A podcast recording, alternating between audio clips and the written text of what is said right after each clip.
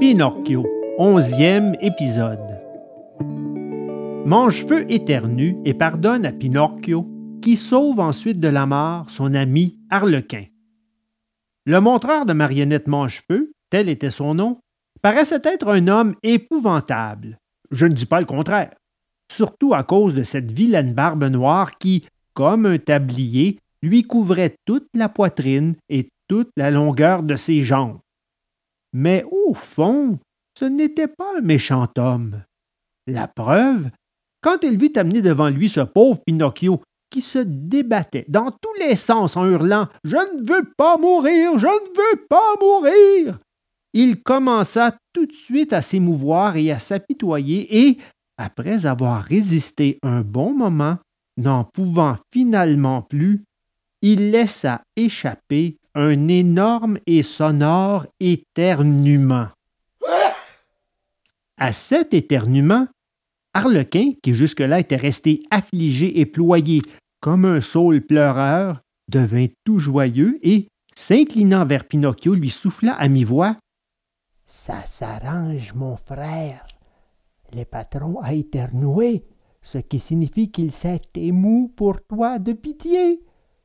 Tu es sauvé. Il faut savoir qu'alors que tous les êtres humains, quand ils sont émus par le malheur d'autrui, pleurent ou du moins font semblant de s'essuyer les yeux, Mangefeu, lui, au contraire, chaque fois qu'il s'attendrissait réellement, avait la manie d'éternuer. C'était une façon comme une autre de faire connaître aux autres la sensibilité de son cœur. Après avoir éternué, le marionnettiste, continuant de faire le bourru, cria à Pinocchio Arrête de pleurer. Tes gémissements m'ont donné des crampes d'estomac. La faim me tenaille. Il s'en faudrait de peu. Et il éternua deux fois encore. À vos souhaits. Merci. Ton papa et ta maman sont-ils toujours en vie? lui demanda Manchefeu. Papa, oui. Maman, je ne l'ai jamais connue. Qui sait quel malheur ce serait pour ton vieux père si maintenant on te jetait dans ces charbons ardents? Pauvre vieil homme, comme je le plains. Et il éternua trois fois encore. À vos souhaits. Merci. Du reste, il faut me plaindre aussi, parce que, regarde, je n'ai plus de bois pour finir de rôtir ce mouton. Et qu'à dire la vérité, tu m'aurais été là d'une grande utilité. Mais maintenant, j'ai pris pitié de toi il me faut attendre. À ta place, je ferai brûler sous la broche quelques pantins de ma compagnie. Oh là! Gendarmes! À ce commandement, apparurent aussitôt deux gendarmes de bois, longs et secs, avec le chapeau à cocarde sur la tête et le sabre nu à la main. Alors le marionnettiste leur dit d'une voix caverneuse Attrapez-moi cet arlequin, attachez-le bien et jetez-le dans le feu. Je veux que mon mouton soit bien rôti. Imaginez le pauvre arlequin. Son épouvante fut si grande que ses jambes fléchirent sous lui et qu'il tomba à plat ventre par terre. À ce spectacle déchirant, Pinocchio se jeta aux pieds du marionnettiste et, baignant d'un torrent de larmes les poils de son interminable barbe, il commença par dire d'une voix suppliante Pitié, monsieur Mangefeu Il n'y a pas de monsieur ici répliqua durement le marionnettiste. Pitié, monsieur le chevalier Il n'y a pas de chevalier ici Pitié, monsieur le, le commandeur Il n'y a pas de commandeur ici Pitié Excellence en s'entendant appeler Excellence, le marionnettiste ouvrit une bouche toute ronde et devenu d'un seul coup plus humain et moins intraitable.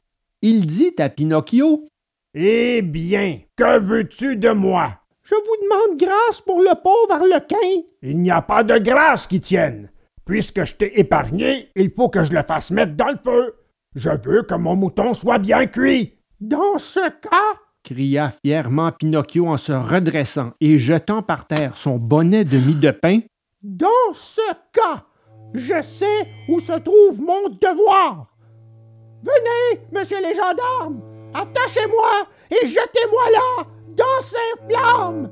Non, Il n'est pas juste que le pauvre Arlequin, mon véritable ami, meurt pour moi.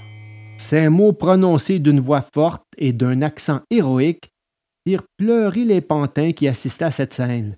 Les gendarmes eux-mêmes, bien qu'ils fussent de bois, pleuraient comme deux agneaux de lait. Manchefeu, tout d'abord, resta dur et rigide comme un morceau de glace. Mais ensuite, peu à peu, il commença à s'émouvoir lui aussi et à éternuer. Et au bout de quatre ou cinq éternuements, il ouvrit affectueusement les bras et dit à Pinocchio Tu es brave garçon, viens ici et embrasse-moi. Pinocchio bondit aussitôt et grimpant comme un écureuil le long de la barbe du montreur de marionnettes, il alla poser un gros baiser sur la pointe de son nez. Donc, on me fait grâce? demanda le pauvre Arlequin avec un filet de voix à peine audible. On te fait grâce répondit Manchefeu. Puis il ajouta en soupirant et secouant la tête. Oh, tant pis. Pour ce soir, je me résigne à manger mon mouton à demi cru. Mais la prochaine fois, gare à qui me tombera sous la main. À la nouvelle de la grâce obtenue, les pantins coururent tous sur la scène et, allumant les lumières et les lustres comme pour les soirées de gala, ils commencèrent à sauter et à danser. Lorsque l'aube parut, ils dansaient encore.